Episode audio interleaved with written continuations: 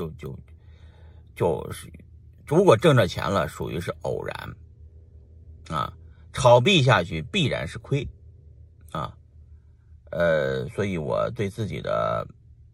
就定个纪律啊，这个纪律就是我尽量不炒币啊，我囤着币，尽量啥也不动，没有确定性把握的机会不上啊，呃，而且我对牛熊市的，我经历了三次牛熊了，怎么扛过来的？每次都是这么扛过来的，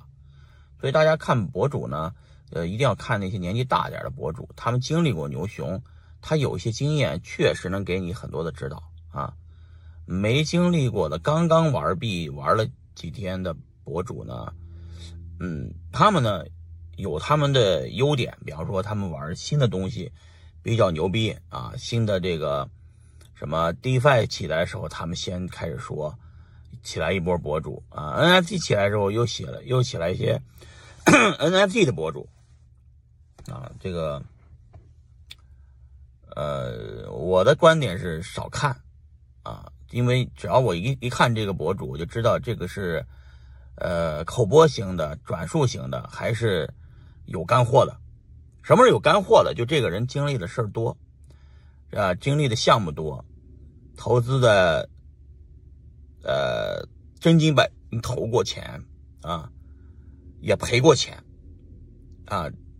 感悟比较深刻啊，我们听一听。大部分只是一个播报新闻的，